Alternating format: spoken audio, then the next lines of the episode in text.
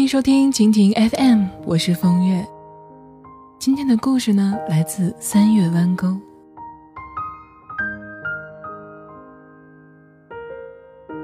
我表妹今年刚毕业，进入职场呢刚刚一个月。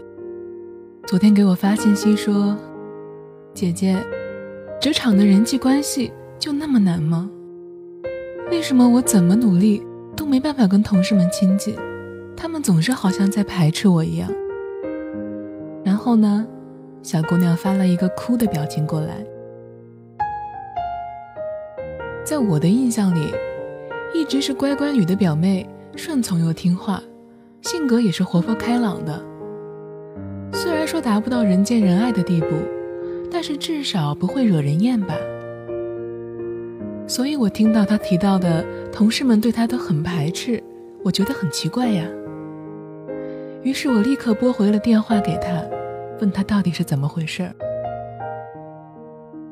表妹的声音听上去有一些疲惫，她跟我讲述了事情的经过。刚上班的表妹找了很多机会跟大家相处，希望能够跟大家尽快的打成一片。同事们去茶水间的时候，她就跟着一起去，希望能够听一听大家在聊什么。能插上话就更好了。然而实际的情况是，大部分的时间，表妹只能跟在旁边一直傻笑。偶尔插一句话，别人看她一眼，又继续自己的话题了。中午吃饭的时候呢，她也跟着两个同事一起去吃饭。打好了饭，喜滋滋的跟在他们身后。而这个时候，两个同事看见了熟人，直接就走了过去。而熟人的桌子只剩两个位置，也就是说，表妹只能一个人吃午饭了。这样的事情发生了好多次，于是表妹感到很委屈，感觉别人都在忽视她。听完表妹的话，好像场景再现一样，我想起了自己刚毕业的时候。第一次参加工作的我，自然是不敢怠慢的，使出了浑身的力气，想要做好每一件工作，想要讨好每一位我接触的同事。那个时候有两位同事负责带我这个实习生，他们就简称 A 和 B 吧。我们八点上班，我总是七点半就到了公司，帮他们倒好水，擦好桌子。吃饭的时候呢，我都等着跟他们一起吃，坐在桌子的最边上听他们聊天。而他们有工作需要跑腿的时候，我也是随叫随到的。下班之后，我也等着他们一起去坐班车。两个月下来，在我感觉我跟 A、B 相处的还不错的时候，发生了一件事情。我们公司有一位台湾的领导。他五岁的女儿过生日，于是给我们销售部大办公室拿来了一个蛋糕。当时在办公室加班的一共有九个人，我们小组呢有三个，就是 A 和 B 以及我。领导的秘书在前面的桌子分蛋糕，大家呢一哄而上了。但是蛋糕只有八块，最后有一个人没有吃到。你猜对了。那个人就是我。我没有一起过去凑热闹，是因为当时正帮 A 做一份报表。A 对我说：“这个报表非常的急，要立刻做好。”我听到他们一边吃蛋糕一边嬉笑的声音，心情像抛物线一样，从刚开始的翘首期盼，到心里隐隐的不爽，再到最后的失望。是的。A 和 B 都把我忘了，别的小组同事也就罢了，可是平时在一起的我们小组的 A 和 B 居然也把我忘了。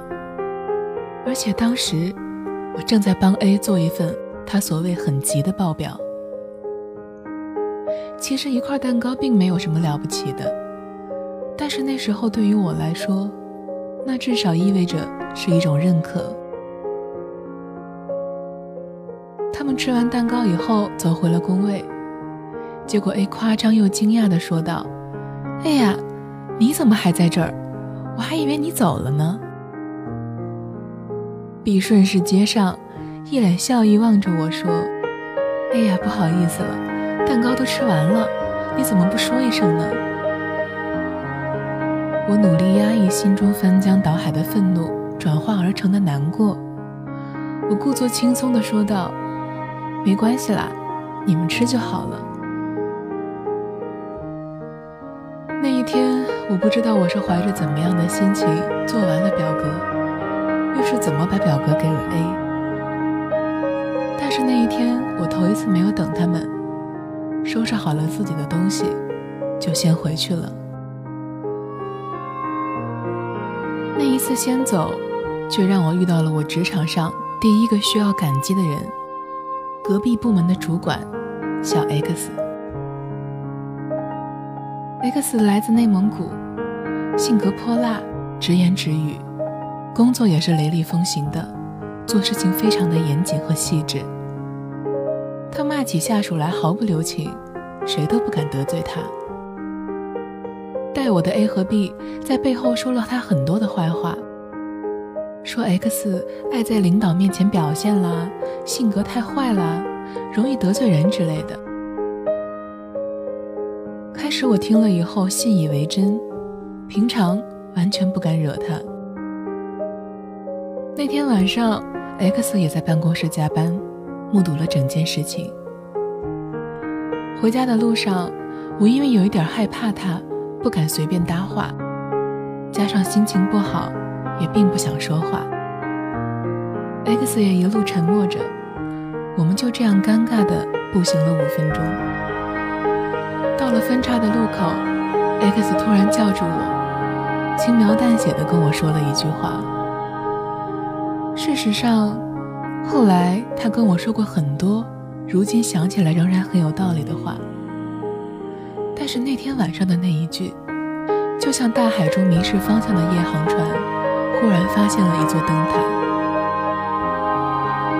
X 对我说：“不要为了挤进别人的圈子，忘记自己工作的目的。”尽管这句话现在看起来有鸡汤的嫌疑，但是对于伤心失望的我来说，当时无疑给了我莫大的勇气。让我能够重新鼓起士气，继续前进和奋斗。第二天，我一如既往热情地跟 A 和 B 打招呼。然而，我心里已经下定了决心，我要以崭新的面貌面对我的工作生活。我不再特意去打水、擦桌子，做那些他们自己也能做的事情，不再特意的凑到茶水间聊天。不再硬是跟他们坐在一起，也不再特意等他们一起下班。我不再做他们两个那个唯唯诺诺的小跟班。我把全部的注意力放在自己的本职工作上，开始努力的提高自己的工作水平。我也开始跟 X 学着写职业化的工作邮件。闲下来的时候，我还会看一些英语学习的资料。因为我知道自己在干什么，想要什么，什么是重要的，哪些又是可以忽略的。后来有一天，X 向我们的副总经理推荐我做呆滞物料分析报表，发给美国的总公司。我花了一整个晚上斟酌词句，加班加到十点，完成了那封对于我来说特别重要的邮件。第二天。我的邮件就受到了副总经理的夸奖，我们部门的主管也特地过来当众表扬了我。而后来，A 和 B 居然主动叫我一起去食堂吃饭，过了几天，还问我要不要跟他们一起 K 歌。这段经历让我突然就明白，职场中你之所以会无底线的讨好别人，不是因为你懦弱或者善良。而是因为你没有立足的根本，因为你不重要，所以你更加的渴望存在感。职场的圈子有很多种，有的圈子是化妆打扮、八卦聊天的，有的呢是勾心斗角、派系斗争的，有的是不惹是非、秉持中庸的，还有人当然是努力积极、钻研专业的。如果真的要讨好，也应该去讨好那些对自己的工作技能能有所帮助的同事，或者是跟自己三观一致的同事。那种时候，所谓的讨好也变成了发自内心的真诚，少了很多卑微的迁就。于是，我把 X 当年跟我说的话原封不动的送给了我的表妹。不要为了挤进别人的圈子，忘记你工作的目的。为了方便跟大家交流，我开通了个人的微信账号“风月 FM”。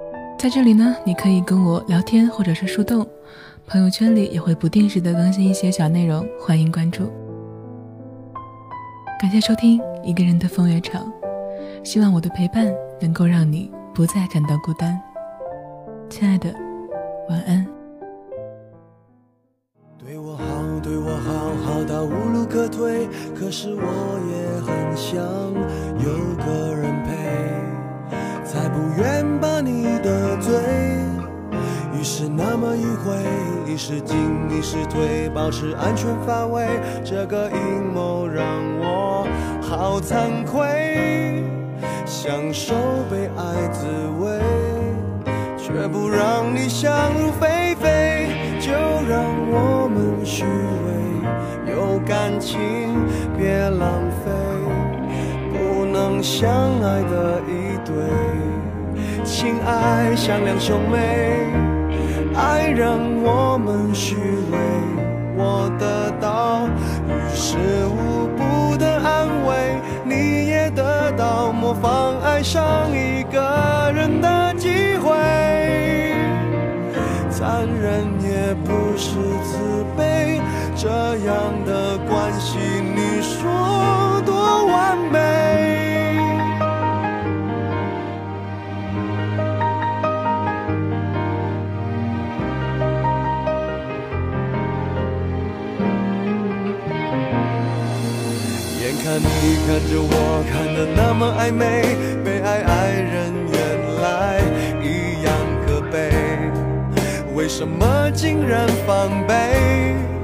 别人给我献媚，不能推，不能要，要了怕你误会，让我想起曾经爱过谁。我所要的他不给，好像小偷一样卑微。